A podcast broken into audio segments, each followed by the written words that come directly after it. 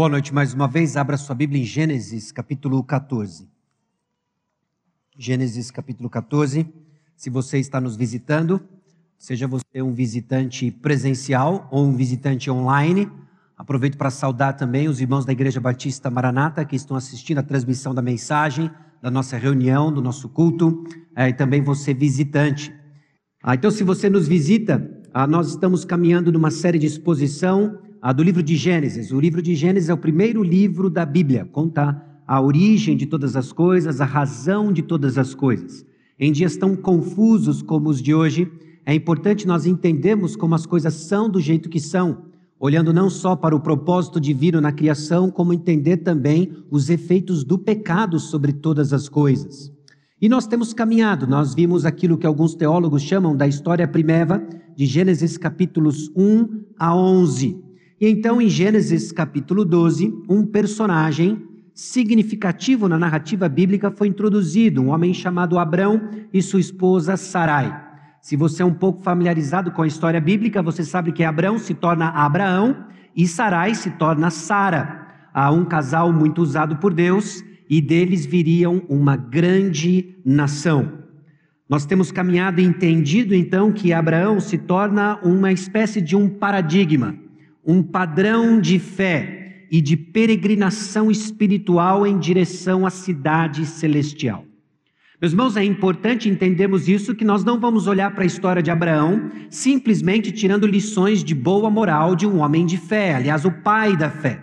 Nós precisamos olhar para a história de Abraão como a própria Escritura enxerga a história de Abraão e o seu paradigma espiritual.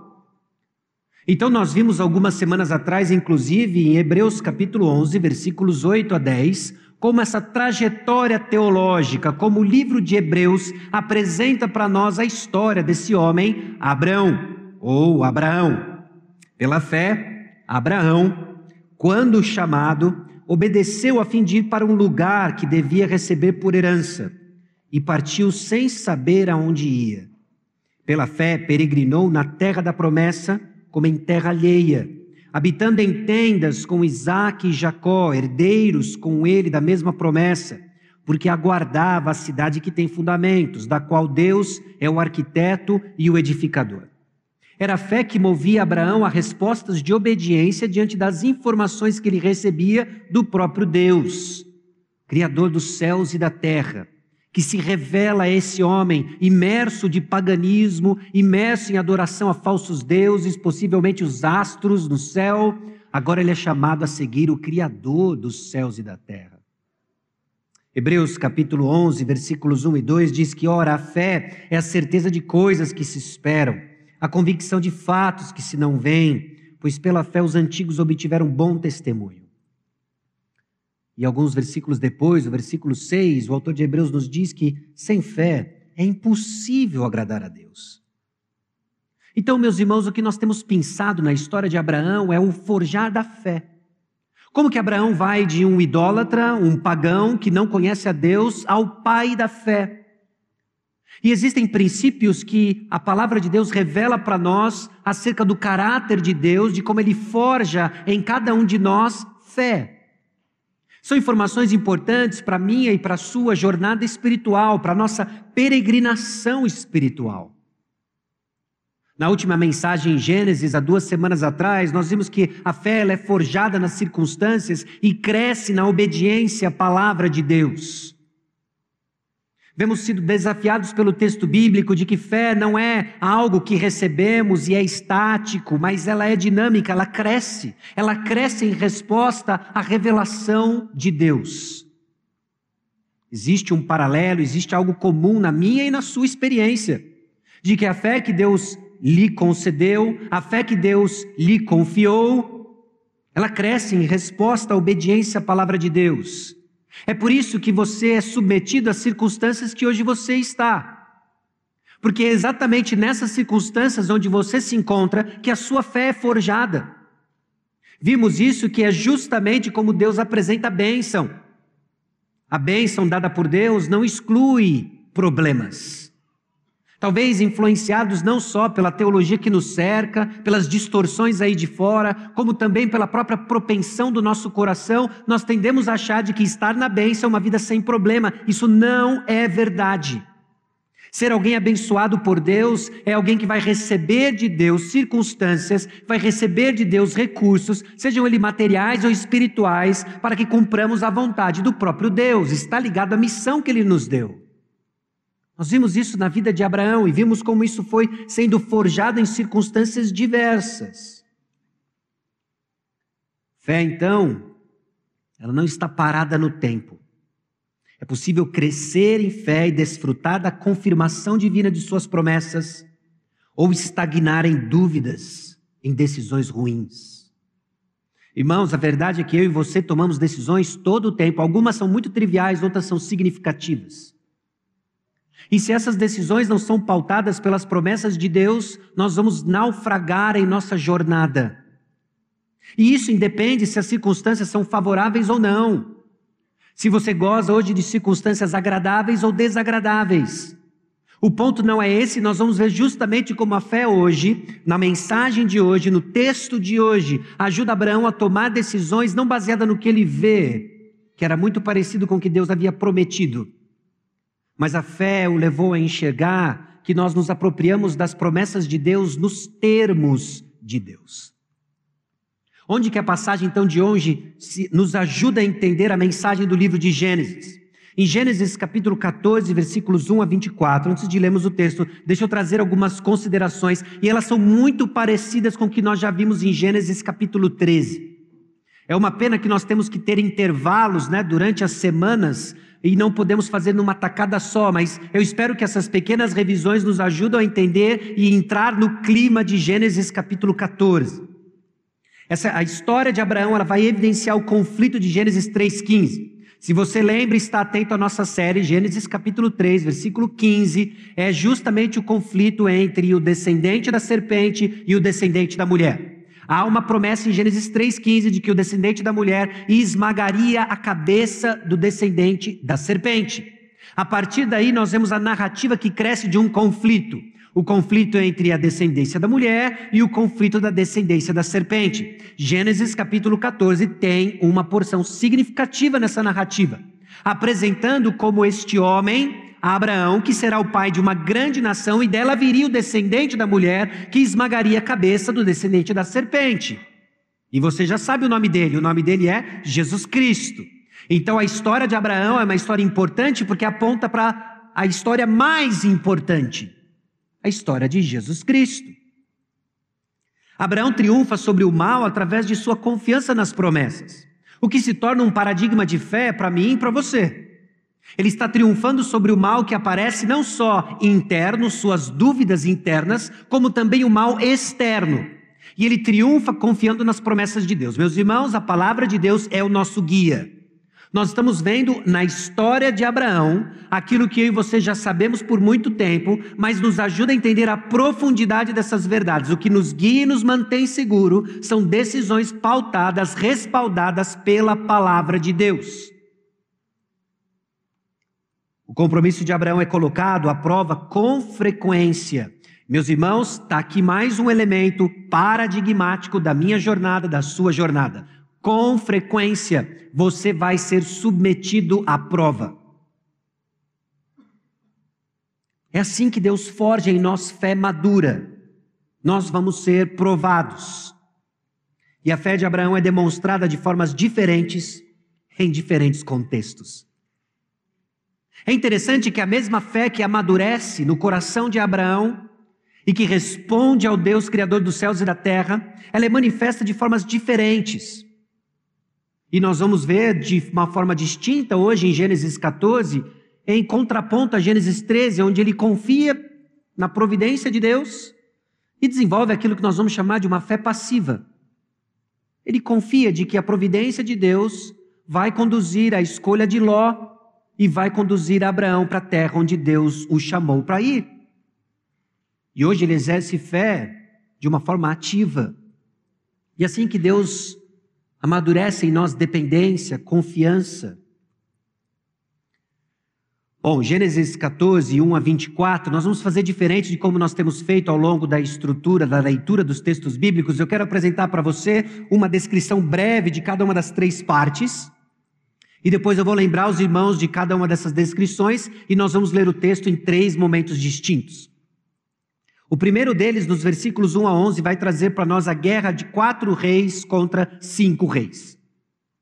É a narrativa de uma batalha onde as circunstâncias ficam bem difíceis e nos ajuda a entender o ambiente onde a fé de Abraão vai ser provada. Abraão não estava num resort.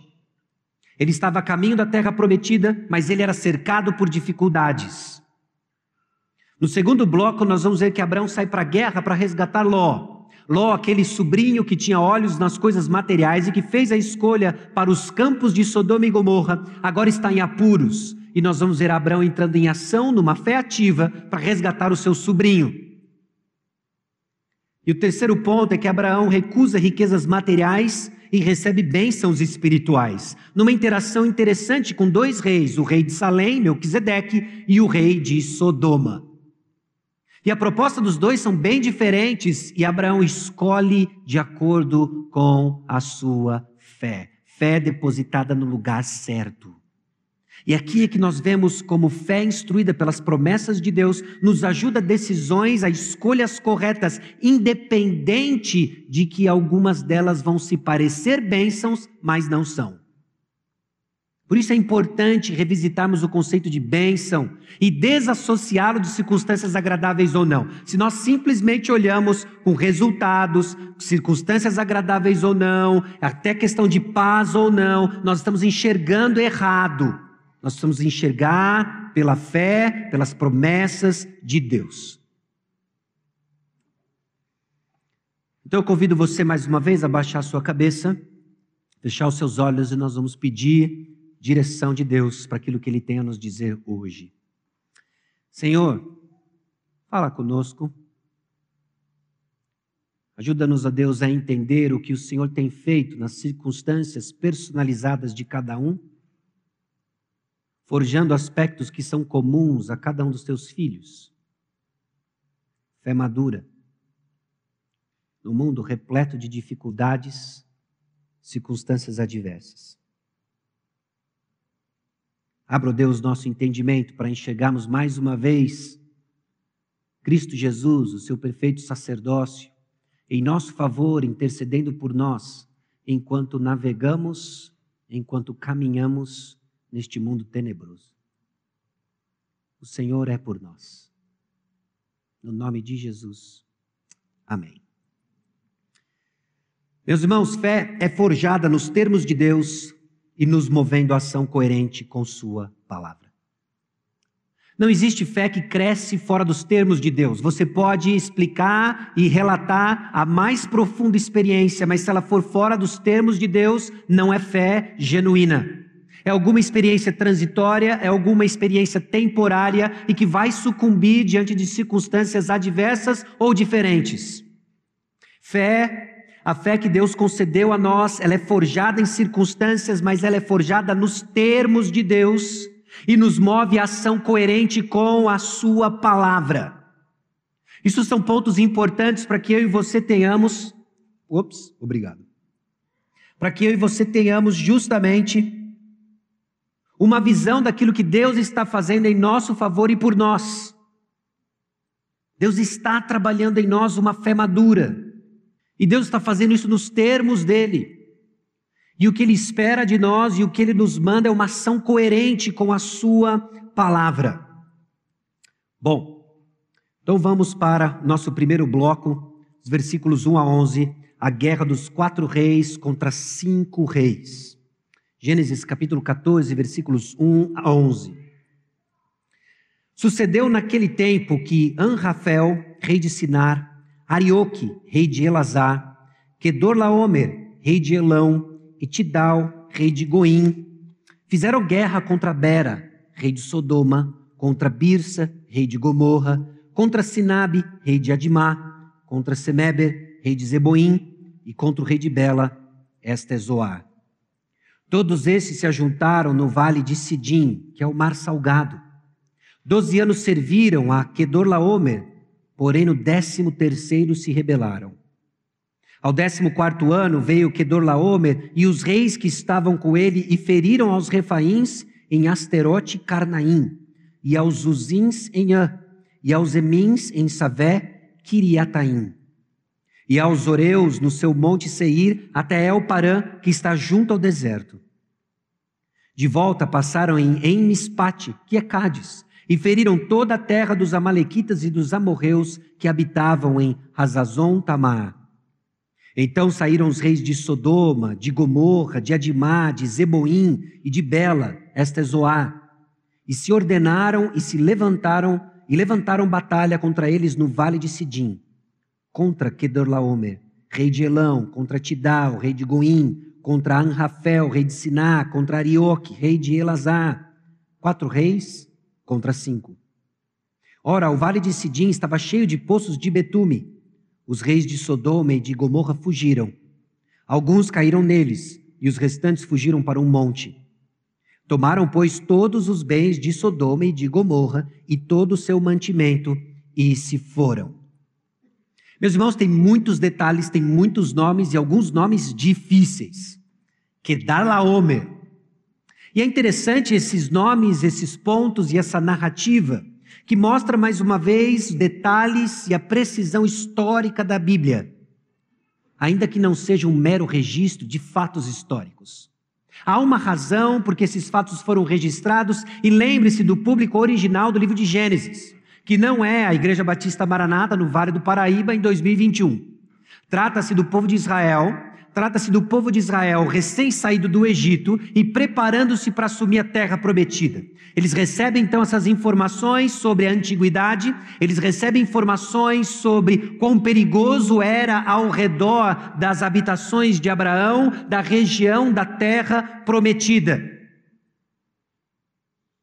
Naquele tempo, é no tempo em que Anrafel foi à guerra. E o contexto aqui é que existem alguns reis contra outros reis. Parece que existem alguns reis que estavam exercendo tirania, subjugando outros reis e os seus súditos, possivelmente pedindo algum tipo de tributo, extorquindo para que fosse mantida a paz. Isso durou por 12 anos, até que esses que estavam subjugados disseram: chega, não dá mais. Nós não vamos mais pagar os tributos ou nós não vamos mais nos submeter ao que está sendo imposto, e então acontece uma guerra. E são quatro reis contra cinco, e obviamente os seus soldados.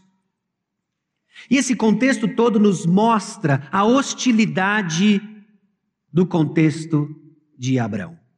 A hostilidade do contexto de Ló. Porque nós temos envolvidos aqui o rei de Sodoma, o rei de Gomorra, e já fomos informados no capítulo 13 que se trata justamente do lugar para onde Ló se foi com seus bens, sua família e seus servos. Meus irmãos, o primeiro ponto que eu quero refletir com vocês, já aplicando o que acontece nesse contexto, e à luz do contexto maior, onde o povo de Israel recebe a revelação de Deus no livro de Gênesis, é que dificuldades fazem parte do plano divino. Essa trata-se de uma verdade já batida, mas tão esquecida no dia a dia por alguma razão e está ligado à pecaminosidade do nosso coração e também o anseio pela eternidade, nós associamos o plano divino como a ausência de dificuldades, e isso não é verdade. Você vai ser provado, você vai ser testado e faz parte do plano divino as dificuldades que ele vem ministrado em sua vida. E elas são das mais diversas. Às vezes essas dificuldades são ministradas no contexto de obstáculos. Obstáculos àqueles que, pela fé, resolvem dar passos de obediência ao Senhor. Então, depois de ser tocado pelo Espírito Santo, depois de ser ministrado pela palavra de Deus, você responde com fé e você resolve seguir o Senhor Jesus Cristo. Amém, aleluia, amém. E o que acontece então são obstáculos que começam a surgir, não necessariamente pecaminosos, mas obstáculos obstáculos para que você dê passos de fé. E o plano de Deus envolve esses obstáculos. Às vezes, esses obstáculos envolvem pecados da nossa parte. Que parte do plano divino de nos santificar é justamente tirar isso, o processo é doloroso. Mas existem dificuldades. Existem dificuldades que vai pôr em xeque a nossa submissão ao plano de Deus, porque por vezes o plano de Deus não faz sentido algum. Como assim Deus quer que eu abra mão disso? Em troca disso? Às vezes o plano de Deus envolve uma consciência e fé em como Deus se comunica conosco. Porque nós olhamos para Gênesis capítulo 12, e imaginamos Abraão contemplando os céus, as estrelas, e uma voz dizendo: Abraão, sai da tua terra, da tua parentela e vai para a terra onde te mostrarei. Senhor, faz isso comigo. Meus irmãos, o que nós temos aqui é infinitamente melhor do que as duas, três sentenças que o Senhor disse para Abraão. Nós temos a revelação completa e suficiente de Deus à nossa disposição sem mistérios, mas a revelação de Deus. Nós vamos ser provados, envolvem dificuldades. Sucedeu naquele tempo, então, uma enorme batalha, uma batalha que nós não temos detalhes das motivações envolvidas, mas aconteceu uma batalha. Comunicando justamente para o povo de Israel de que frequentemente a terra seria invadida por tiranos da região. Imagina o povo de Israel prestes a entrar na terra prometida, e você lembra da história? Você lembra da história quando os espias foram enviados para olhar a terra? Alguns se esqueceram de Gênesis 14. Dez deles se esqueceram de Gênesis 14, que no meio de uma batalha com os poderosos da época, Abraão, com 318 homens, foram, enfrentaram, livraram Ló, suas mulheres, as mulheres, os bens, meus irmãos, essa passagem está aqui para nos encorajar, porque no meio de tantas dificuldades que eu e você passamos, Deus é por nós.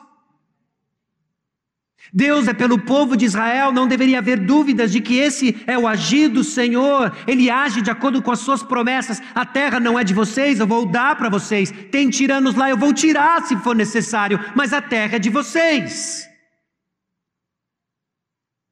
Há sobre nós bênçãos e desconhecemos essas bênçãos, e por desconhecermos essas bênçãos, não agimos com fé diante das dificuldades que virão. Então entenda isso. O plano de Deus envolve dificuldades.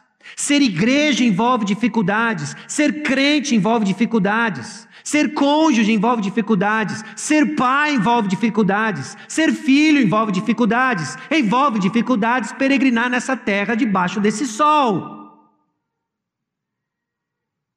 O plano de Deus não exclui dificuldades. Mas nós, confusos, colocamos nossas esperanças nas mudanças de circunstâncias. Não é assim que a gente opera, via de regra. Ah, quando isso acontecer, aí sim, aí sim. Não existe aí sim, meus irmãos. Existe aqui e agora. Deus está falando conosco. Suas promessas são para serem apropriadas agora e nos informarmos do próximo passo. O contexto então é de opressão, seguida por perseguição. Existe opressão e depois que há essa rebeldia desses reis, olha, nós rebeldia diante da opressão, houve perseguição, houve uma batalha fugiram naquilo que é chamado o Vale de Sidim, onde tinha poços de betume. Alguns caíram nesses poços e outros que escaparam fugiram para o monte e ficou claro de que os tiranos venceram. Meus irmãos, nós passamos por dificuldades. E a dificuldade está posta aqui no contexto da vida e da jornada de Abraão, em particular mexendo com um membro da sua família, Ló. Então fazem parte do plano divino e devem ser esperadas, ajuste suas expectativas. Grande parte das dores que nós sofremos é por causa de um suposto elemento de surpresa. Puxa, como assim isso aconteceu comigo? Porque eu. E nós nos perguntamos, quase que assumindo de que eu não vou passar por dificuldades, então eu não estou entendendo o que está acontecendo, tem alguma coisa errada. Deus errou comigo. Ajuste suas expectativas.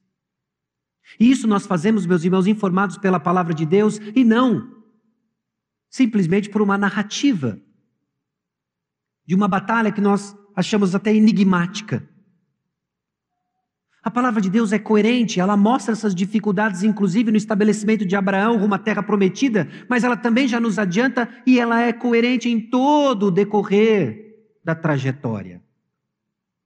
Estas coisas vos tenho dito para que tenhais paz em mim. No mundo passais por aflições, mas tem de bom ânimo, eu venci o mundo. Nós vivemos num mundo caído, então espere por dificuldades. Espere por dificuldades. Nós temos batido nessa tecla e, de forma nenhuma, o desejo é ser assustador ou pessimista, mas realista. Porque se nós não entendemos o que nos aguarda, nós não nos preparamos de acordo com o que nos aguarda. Eu acho sempre curioso quando a gente sai daqui do quilômetro 11 e às vezes nós vemos informados a temperatura ou no seu celular ou num dispositivo dentro do carro. E via de regra, não sei se você já reparou isso, pelo menos da onde eu saio daqui, do estacionamento até onde eu moro, de que nós temos uma diferença às vezes de 2 ou 3 graus centígrados. O quilômetro 11 é mais frio, de 2 a 3 graus centígrados da cidade grande. Não é? 2 ou 3 graus. E por que eu estou dizendo isso?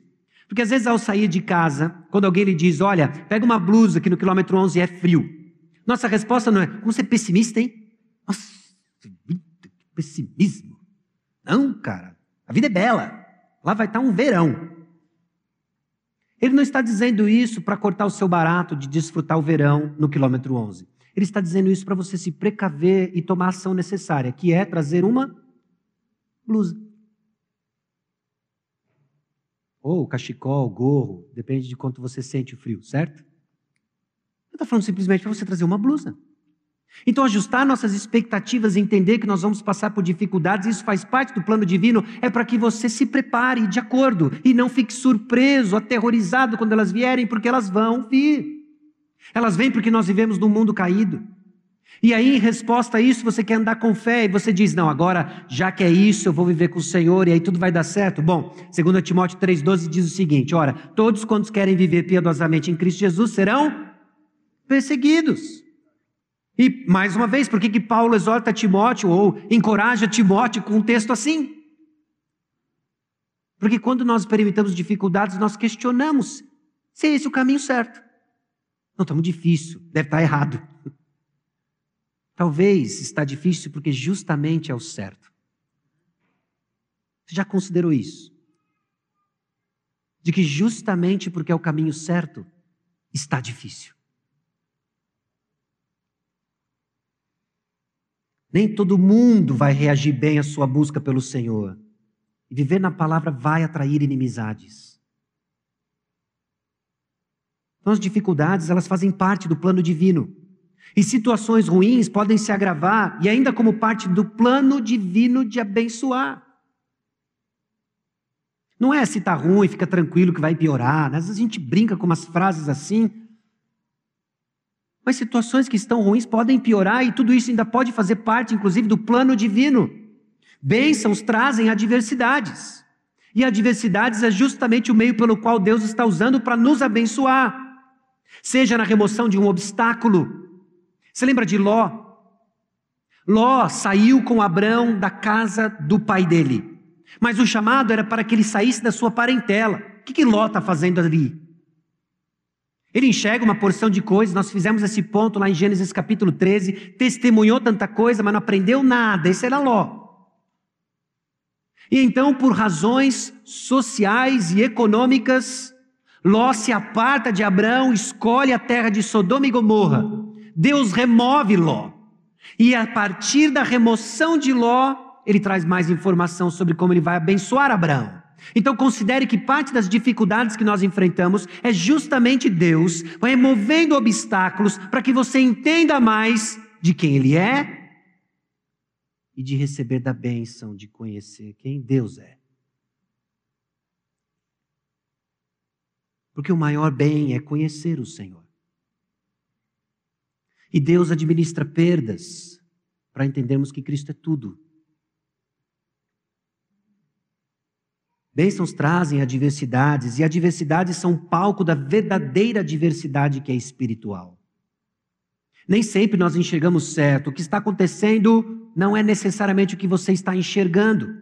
Efésios capítulo 6, versículos 11 e 12 diz o seguinte: Revestivos de toda a armadura de Deus, para poderes ficar firmes contra as ciladas do diabo. Porque a nossa luta não é contra o sangue e a carne, e sim contra os principados e potestades, contra os dominadores deste mundo tenebroso, contra as forças espirituais do mal nas regiões celestes. Não é para você ficar procurando o diabo por trás de todo e qualquer objeto ou situação ruim, mas não se esqueça, ele está agindo. Essa é a batalha. E quando entendemos e discernimos isso, somos capazes de enxergar com os óculos da fé e não de acordo com as circunstâncias agradáveis ou desagradáveis, onde você fica vulnerável às suas paixões e desejos. Meus irmãos, dificuldades fazem parte do plano divino. E nós vemos aqui um cenário de guerra se armando, e é justamente nesse cenário onde Ló é raptado, onde ele é tido injustamente como um prisioneiro de guerra. E é nesse cenário de dificuldade onde Abraão vai exercitar a sua fé. Diferente de Gênesis capítulo 13, onde ele exerce de uma forma passiva, confiando na providência de Deus, agora Abraão entende, pela fé, de que ele deve agir como indo para a guerra. É para onde nós vamos agora em Gênesis capítulo 12, versículo, capítulo 14, versículos 12 a 17. Apossaram-se também de Ló, filho do irmão de Abrão, que morava em Sodoma, e dos seus bens e partiram. Porém veio um que escapara e o contou a Abrão, o hebreu, que habitava junto aos carvalhais de Manre, o amorreu, irmão de Escol e de Aner, os quais eram aliados de Abrão. Ouvindo Abrão que seu sobrinho estava preso, fez sair 318 homens dos mais capazes, nascidos em sua casa, e os perseguiu até Dan.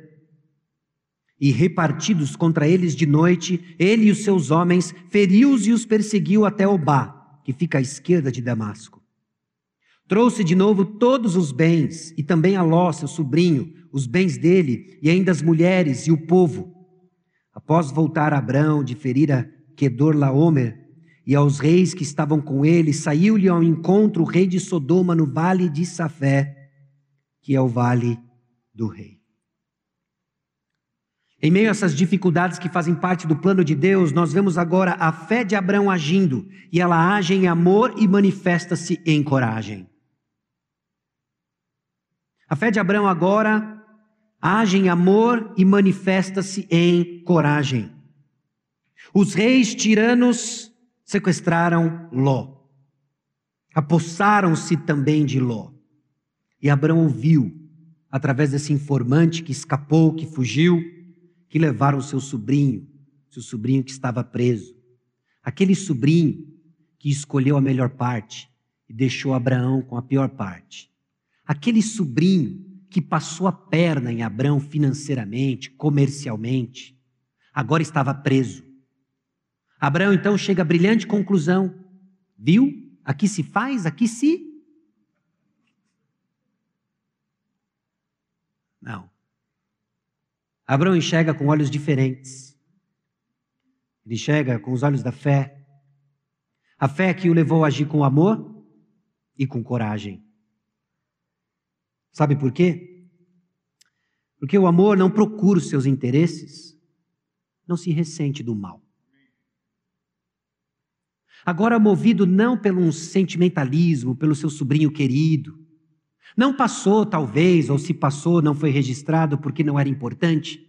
Um filme de quando Ló nasceu e as notícias de que seu sobrinho querido, o preferido, Ló, tinha agora nascido, os tempos em que eles andaram nas províncias do Egito, as aventuras que passaram quando Sarai foi levada para o harém do faraó e eles foram deportados e escoltados para fora. Não é isso que passa na cabeça de Abraão. O que move Abraão é diferente. O que move Abraão são as promessas que foram feitas para ele em Gênesis capítulo 12, versículo 3: Abençoarei os que te abençoarem, amaldiçoarei os que te amaldiçoaram. Em ti serão benditas todas as famílias da terra. Ele toma uma decisão diferente, informado pelas mesmas promessas. A promessa de Deus de que ele haveria de ter uma terra foi suficiente para que ele desenvolvesse uma fé passiva e confiasse na providência de Deus, deixando com que Ló escolhesse a terra. Sabe por quê? Porque Deus me prometeu dar uma terra. Agora, Deus prometeu outras coisas para Abraão também. Deus prometeu para Abraão de que ele iria abençoar quem o abençoasse e amaldiçoaria quem o amaldiçoasse. Agora ele foi amaldiçoado porque sequestraram o meu sobrinho. E Deus prometeu que iria me abençoar, não só me abençoar, mas através de mim abençoar todas as famílias da terra. Movido então por uma confiança pactual, não por um sentimento familiar, Abraão reúne 318 homens e sai para a guerra, porque agora a fé levou ele a uma ação, não a espera, mas a ação. É assim comigo e com você. Às vezes é hora de esperar, às vezes é hora de agir. Mas sempre com conhecimento das promessas de Deus. Às vezes nós agimos quando era para esperar, às vezes nós esperamos quando era para agir. Sabe por quê? Porque desconhecemos as promessas de Deus. Meus irmãos, e são as promessas de Deus que vão dar para nós o ambiente, que vão dar para nós uma compreensão do que acontece ao nosso redor, para justamente tomarmos decisões assertivas de acordo com o plano de Deus, que às vezes envolve dificuldades. Então Abraão não está sentado na sua tenda dizendo: Ó, oh, puxa, ó céus, Deus livra miraculosamente Ló, porque esses tiranos são da pesada mesmo. Ele entendeu que era momento de agir, porque ele tem promessas, promessas foram dadas e agora é hora de exercitar a fé. Fé que o leva a agir em amor e manifesta-se em coragem. Agora, não é uma coragem burra. É interessante como Deus usa, inclusive, as faculdades mentais de Abraão. Porque ele fez sair 318 homens, dos mais capazes. Ele não olhou e falou assim: Senhor, me dê os mais pica-fuma aí, os mais. Ah, enfim, o pessoal que está à toa. Não, ele olha, ele seleciona, e ele pega os 318 mais capazes. E ele não sai simplesmente na louca. Ele agora, de uma forma esperta e diante de uma estratégia de guerra, repartidos contra eles de noite. Porque fé não exclui, meus irmãos, planejamento de equipe e estratégia. De novo, eu não quero que você entenda justamente isso como montar a sua própria equipe de trabalho, ou como você vai dividir trabalho agora nos seus estudos acadêmicos, mas eu quero que você entenda que diante de uma guerra, equipe e estratégia é importante e a fé não exclui isso.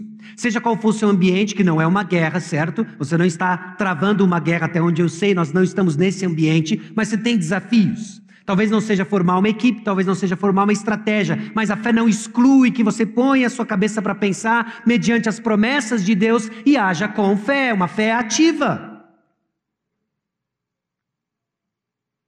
Então, confiar em Deus é diferente de tentar a Deus. Abraão não está tentando a Deus, em nome da confiança a Deus. E é uma sutil diferença porque às vezes os dois parecem a mesma coisa, mas não é. Eu confio em Deus quando ajo de acordo com as suas promessas. É o que Abraão está fazendo. Eu tento a Deus quando ajo de acordo com as minhas vontades tentando manipular para que Deus diga o que eu quero ouvir, me cercando de pessoas que vão dizer exatamente o que eu quero ouvir. Isso é tentar a Deus. Mas confiar em Deus é agir de acordo com as suas promessas. Então, o que nós vemos aqui em Gênesis capítulo 14, nos versículos 12 a 17, é justamente Abraão agindo com uma fé ativa, mediante as promessas de Deus agindo de uma forma estratégica, montando a sua equipe, capaz de fazer com que o trabalho seja feito. E isso é um passo de fé. E ele age com fé. Fé baseada em amor, não ressentido do mal. Olha, Ló agora está deitado na cama que ele mesmo projetou, eu sinto muito. Não é isso que ele E aí então em Gênesis capítulo 14, versículos 18 a 24, diz o seguinte: Melquisedeque, rei de Salém, trouxe pão e vinho. era sacerdote do Deus Altíssimo. E abençoou ele a Abrão e disse: Bendito seja Abrão pelo Deus Altíssimo, que possui os céus e a terra. E bendito seja o Deus Altíssimo, que entregou os teus adversários nas tuas mãos. E de tudo que lhe deu Abraão o dízimo. Então disse o rei de Sodoma a Abraão: Dá-me as pessoas e os bens ficarão contigo. Mas Abraão lhe respondeu: Levanto a mão ao Senhor, o Deus Altíssimo, o que possui os céus e a terra. E juro que nada tomarei de tudo que te pertence, nem um fio, nem uma correia de sandália, para que não digas: Eu enriqueci Abraão. Nada quero para mim, senão que os rapazes comeram e a parte que toca aos homens Aner, Escol e Manre, que foram comigo, estes que tomem o seu quinhão.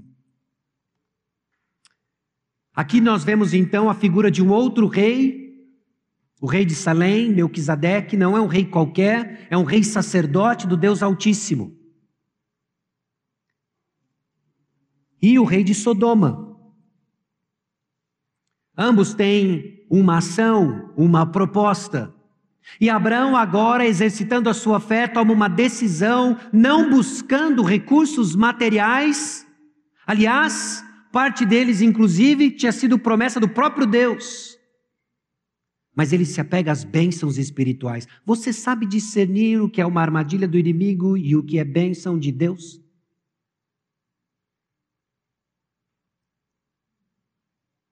Você sabe discernir o que é um caminho árduo versus um atalho para as bênçãos de Deus?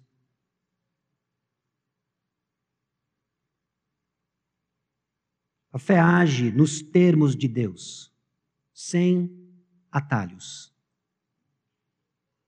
Abraão está entendendo de que a fé vai agir de acordo com os termos de Deus. Quando houve fome na terra e ele foi para o Egito, ele aprendeu uma valiosa lição. A fé é exercitada nos termos de Deus. Não tem decisão correta que seja tomada num atalho para alcançar aquilo que nós entendemos ser de Deus. Melquisedeque abençoou ele a Abraão e disse o rei de Sodoma. São os dois contrastes aqui que existe agora. O que o rei de Sodoma disse e o que de Melquisedeque saiu, a bênção de Deus. Um teólogo colocou da seguinte maneira: começa para Abraão agora a batalha mais dura, pois há profundo contraste entre os dois reis que vieram encontrar-se com ele. Melquisedeque, rei e sacerdote, nome e título expressando a esfera do direito e do bem, oferece-lhe para a celebração algo singelo da parte de Deus para satisfazê-lo. Pronuncia uma bênção em termos gerais, frisando o doador, não a dádiva, e aceita custoso tributo. Isso tudo só tem sentido para a fé. Por outro lado, o rei de Sodoma faz uma bela oferta em termos comerciais sua única desvantagem também só é perceptível à fé. Meus irmãos, é a fé e a confiança nas promessas de Deus que nos ajuda a desvendar as ciladas do inimigo nessa batalha espiritual que eu e você estamos. Sem conhecimento das promessas de Deus, nutrindo nossa fé, nós estamos tateando e tomando decisões de acordo com os nossos sentidos falhos e caídos de acordo com as nossas paixões e guiados por tudo aquilo que Deus quer tirar de nós e que não tem a ver com Jesus Cristo. A fé ela age nos termos de Deus e ela enxerga os termos de Deus, não apenas o destino final. Deus havia sim prometido para Abraão que ele seria abençoado. Abraão entendeu parte da bênção e estava inerente à bênção, e nós já vemos isso sendo reiterado, inclusive em Gênesis capítulo 14, a multiplicação dos seus bens materiais. E agora o que nós vemos aqui saindo da oferta do rei de Sodoma é: dá-me as pessoas e os bens ficarão contigo. Abraão podia ter pensado o seguinte: é Deus me abençoando, usando inclusive o improvável, o rei de Sodoma. Que venha mais. Mas ele sabe que Deus é o doador de todas as coisas e Deus pode usar o rei de Sodoma ou não. Mas o que está em jogo aqui é que ele sabe que ele vai ser abençoado nos termos de Deus.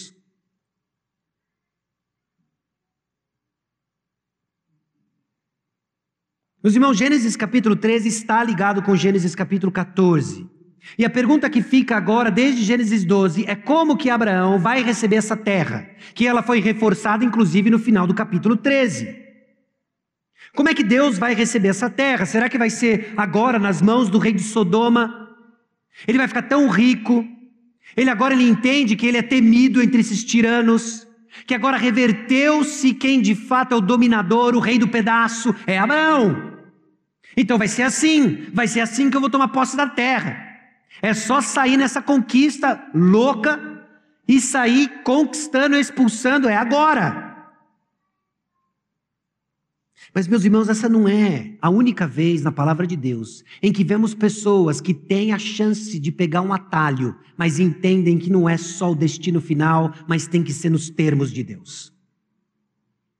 No primeiro livro de Samuel, capítulo 24 e 26, nós vemos dois momentos distintos em que Davi tem nas suas mãos a possibilidade de se apropriar do reino, de se tornar o rei de Israel, que ele já havia sido ungido por Deus, já havia uma promessa sobre Davi de que ele seria o rei. Em dois momentos distintos, ele podia ter dado cabo na vida de Saul e se apropriado do reino.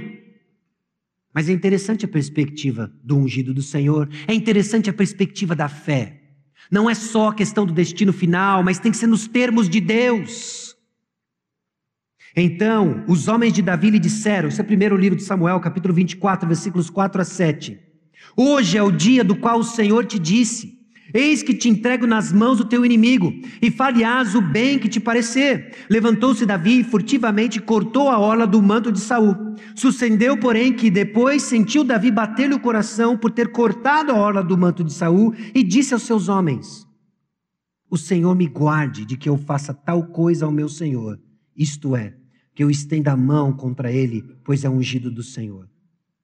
Com estas palavras, Davi conteve os seus homens e não lhes permitiu que se levantassem contra Saul. Retirando-se Saul da caverna, prosseguiu o seu caminho.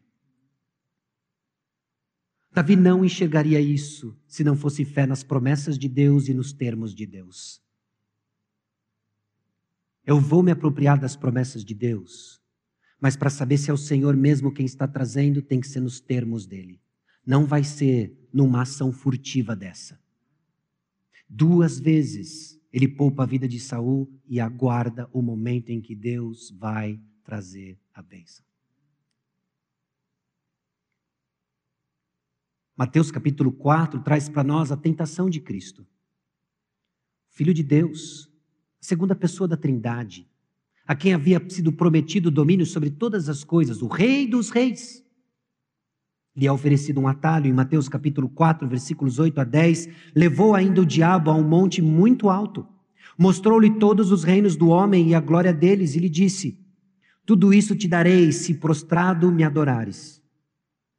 Então, Jesus lhe ordenou: Retira-te, Satanás, porque está escrito: ao Senhor teu Deus adorarás e só a Ele darás culto.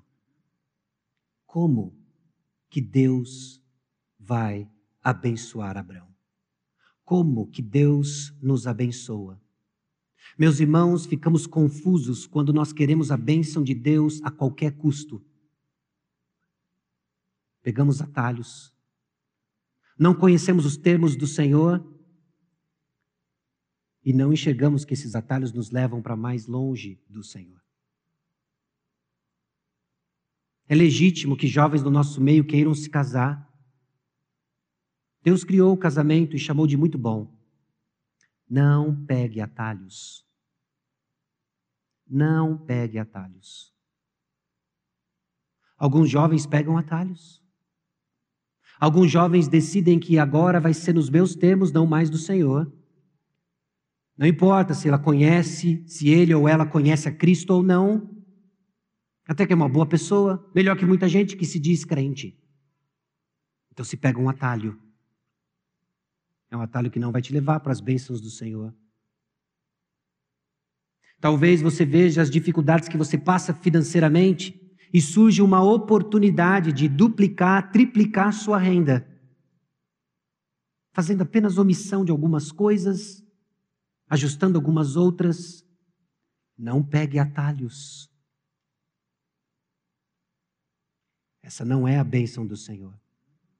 Meus irmãos, é o conhecimento da palavra de Deus e da vontade de Deus que nos ajuda a entender o que de fato vem de Deus e o que é tentação do inimigo. E eu temo que nós estamos tão inundados com a lógica do mundo, buscando a nossa felicidade e realização pessoal, seja lá o que for isso, que desprezamos de que no plano de Deus existem dificuldades, então muitas vezes você não vai ser feliz. Você entende isso? De que sim, andar com o Senhor muitas vezes você não vai ser feliz. Pensa nisso numa propaganda para o Evangelho. É por isso que quem vem é sobrenatural. É sobrenatural. Ninguém é trazido por um discurso desse. Venha, venha passar problemas conosco. No mundo tereis aflições. Você quer viver para Jesus? Vai ser perseguido. Venha, ligue já. Não tem sorriso que mude a dureza um discurso. Então, se você está aqui, é porque o Espírito Santo trouxe você aqui. E se ele trouxe você aqui, ele está lembrando você de que vão ter dificuldades. E que todo e qualquer atalho é atalho de morte. Não pegue. Não pegue. Vai dar ruim. E nós vamos desfrutar da bênção de Deus de nos ser parecidos com Cristo Jesus, em meio sim a dificuldades, e algumas vão se agravar. Mas Ele é fiel. E é nessa narrativa de Abraão e de tantas outras que nós vemos a fé dos homens de Deus sendo forjadas, que nos educa e nos instrui a continuar olhando para o autor e consumador da nossa fé. Não pegue atalhos. A bênção de Deus ela é desfrutada então nos termos de Deus. Abraão resiste então à tentação de ser abençoado pelo rei de Sodoma. E ele espera uma resposta que vai vir no capítulo 15, semana que vem.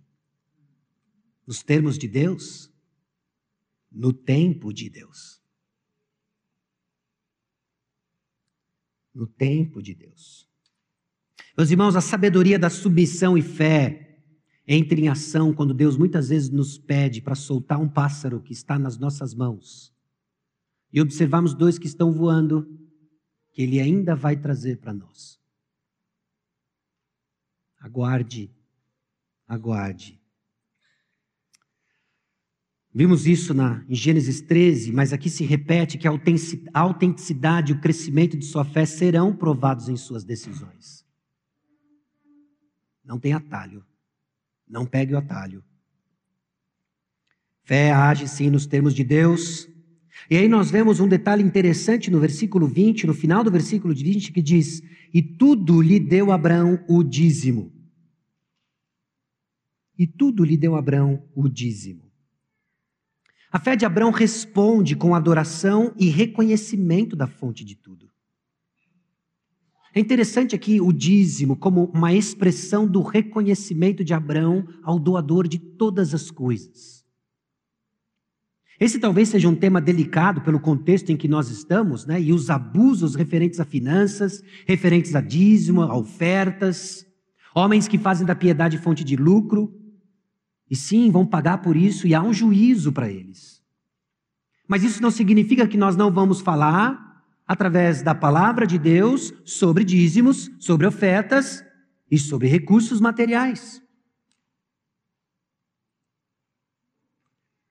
Ao ser confrontado com a escolha entre a bênção espiritual de Melquisedeque, rei de Salém, e a recompensa material de Bera, rei de Sodoma, Abraão opta pelas bênçãos espirituais em reconhecimento à fonte da sua vitória.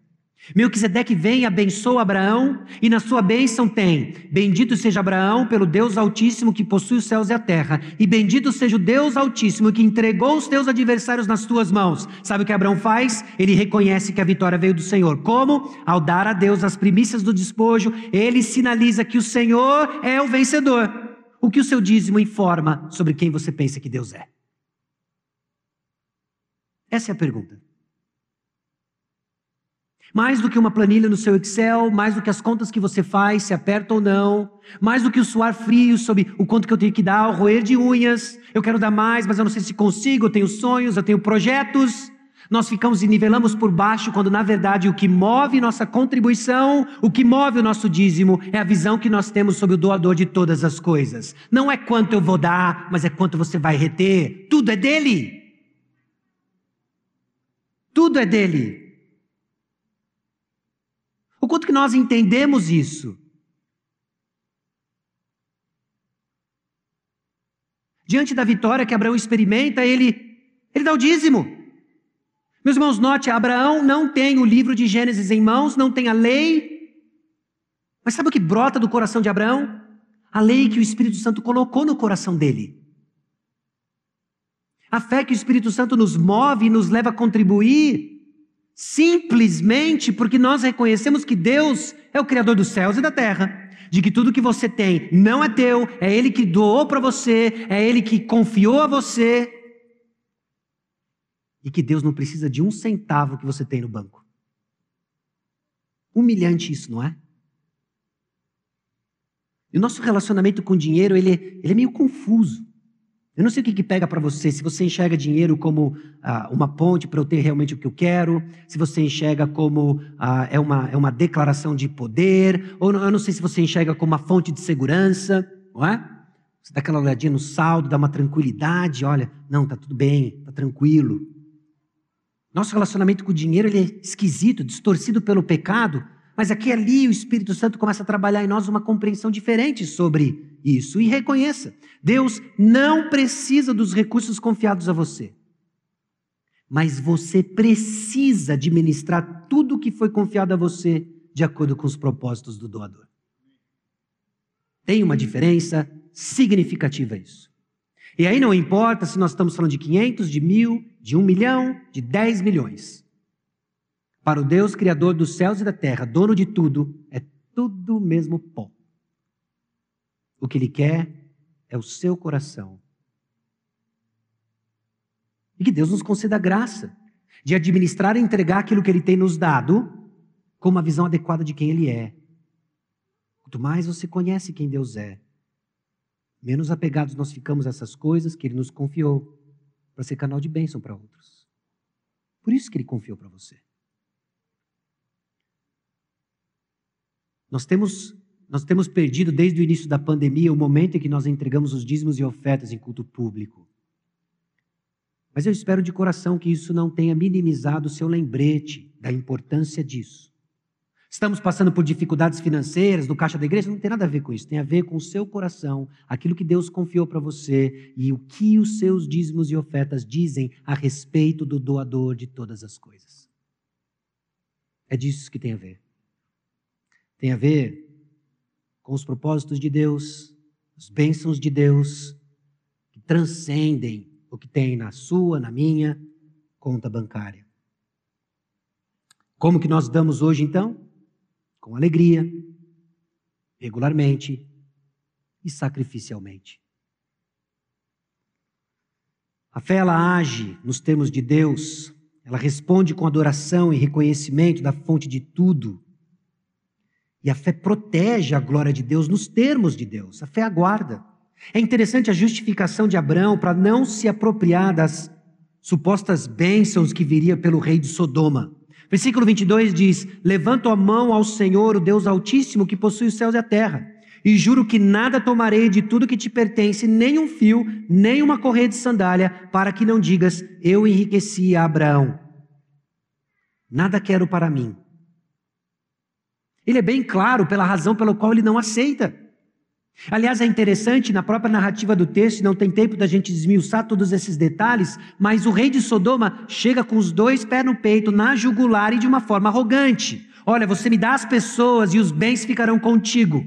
A proposta dele é bem diferente da bênção de Melquisedeque. Abraão entende isso. Vindo de um homem arrogante, ele sabe de que o que está em jogo aqui é bem maior do que a bênção e a prosperidade que Deus já havia prometido para ele. O que está em jogo aqui são os termos do Senhor. É o Senhor quem abençoa, e não esse camarada que vai espalhar em toda a região de que me enriqueceu. Não, vai ficar claro que é o Senhor quem faz. Então eu não quero um tostão que vem de ti. Agora, essa fé que age, essa fé que age nos termos de Deus, sem atalhos, ela é exercida de uma forma individual e não pode ser imposta. Meus irmãos, erramos quando queremos impor nossa fé sobre outras pessoas que não conhecem a Deus. Nada quero para mim, senão que os rapazes comeram e a parte que toca aos homens de Aner, Escol e Manre, que foram comigo, estes que tomem o seu quinhão.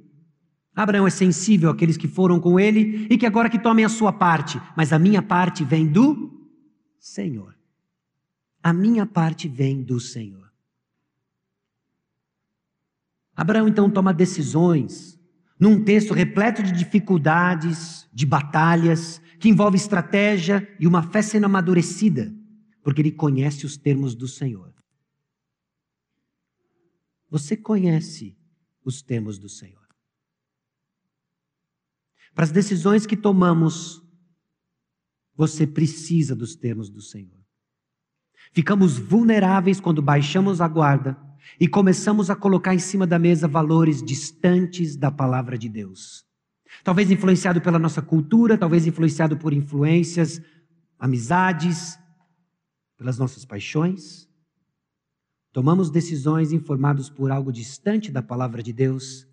Não é esse o caminho Fé, meus irmãos, é forjada nos termos de Deus, nos movendo a ação coerente com Sua palavra. Dificuldades?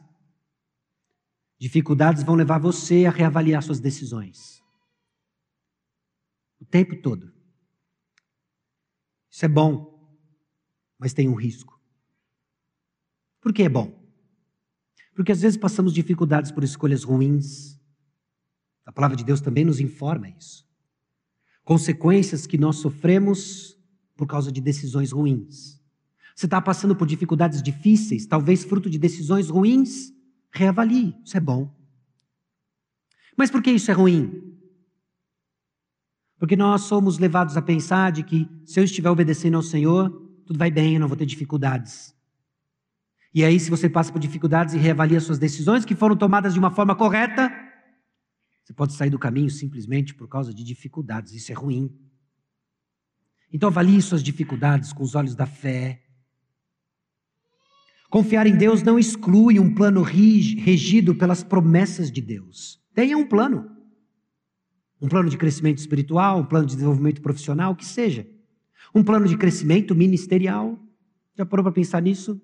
Como é que você pode servir cada vez mais, amando a Deus e amando ao próximo? Olhando ao redor, suprindo necessidades, tem um plano, cresça, dê o próximo passo, mas sempre regido pelas promessas de Deus. E apropriar-se das bênçãos de Deus acontece nos termos de Deus, não nos seus termos, nos termos de Deus. Irmãos, o texto lança para nós uma pista e um trajeto teológico que nos informa diante de tantas decisões, algumas até assustadoras, quando nós olhamos as promessas de Deus, decisões que precisamos tomar, os atalhos que muitas vezes nós já tomamos, olhamos para trás e vemos que foi uma decisão ruim. Mas surge um personagem aqui no capítulo, no capítulo 14, versículo 18, Melquisedeque. Aliás, é interessante as inúmeras propostas que existem sobre a identidade de Melquisedeque. Alguns acreditavam que se tratava de de Miguel, o arcanjo Miguel. A tradição judaica informa que talvez fosse 100. Alguns entendem que é justamente uma cristofania, é, é Jesus Cristo aparecendo aqui. Pessoalmente, eu tenho sido persuadido a entender de que se trata do rei de Salém, o sacerdote do Deus Altíssimo. Mas que lança um paradigma sobre um sacerdócio superior ao sacerdócio dos levitas, que está à minha disposição e à sua. Um sacerdócio que entra em ação quando nos é oferecida uma bifurcação de um caminho, do certo e o atalho. Nos vemos confusos, mas existe alguém que intercede por você. Assim como na vida de Abraão surgiu Melquisedeque o abençoou e o firmou nos seus passos, existe o Cristo ressurreto intercedendo por você à destra do Pai.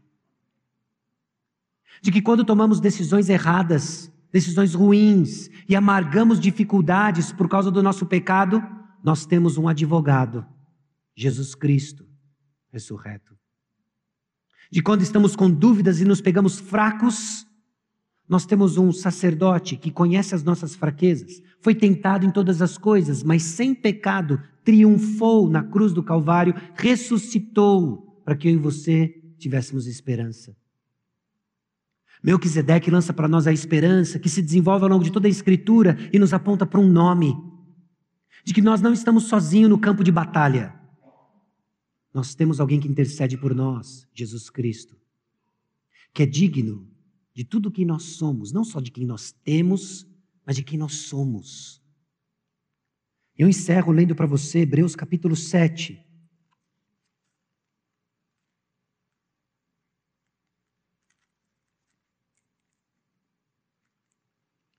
Versículos 1 em diante. Porque este Melquisedeque, rei de Salém, sacerdote do Deus Altíssimo, que saiu ao encontro de Abraão, quando voltava da matança dos reis e o abençoou, para o qual também Abraão separou o dízimo de tudo.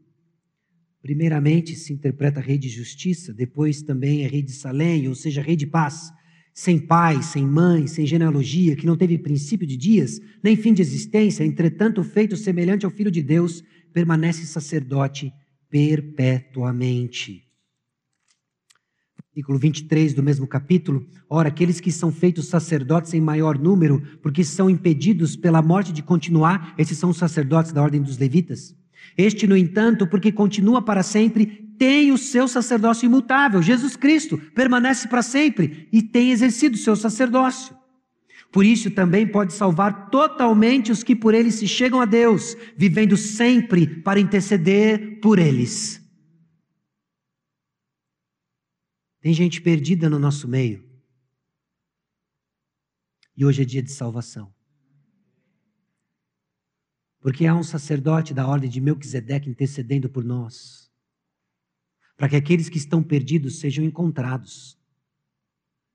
E não sejam simplesmente aliviados na noite de hoje, mas é o Jesus Cristo que perpetuamente intercede por nós.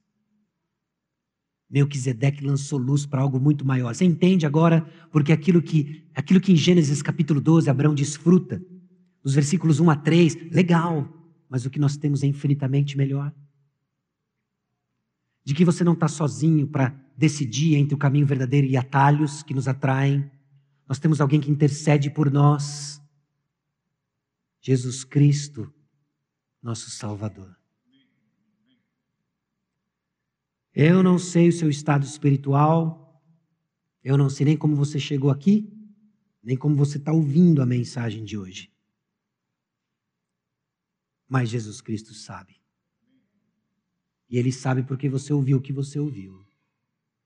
E talvez o que te incomoda hoje é justamente o chamado para abrir mão da sua sabedoria, confiar no Senhor, que viveu uma vida que você não consegue viver morreu a morte que você deveria morrer, ressuscitou no terceiro dia, ele está vivo e guia os seus filhos num caminho de paz. Envolve dificuldades? Muitas, mas é um caminho de paz. Vamos orar. Senhor, nós chegamos diante do Senhor reconhecendo que, em meio às dificuldades do campo de batalha espiritual, nem sempre, ó Deus, e até com frequência tomamos decisões erradas. O Senhor nos chama a aguardar e às vezes agimos. O Senhor nos chama a agir e às vezes cruzamos os braços. O Senhor nos chama a um caminho do discipulado e queremos atalhos.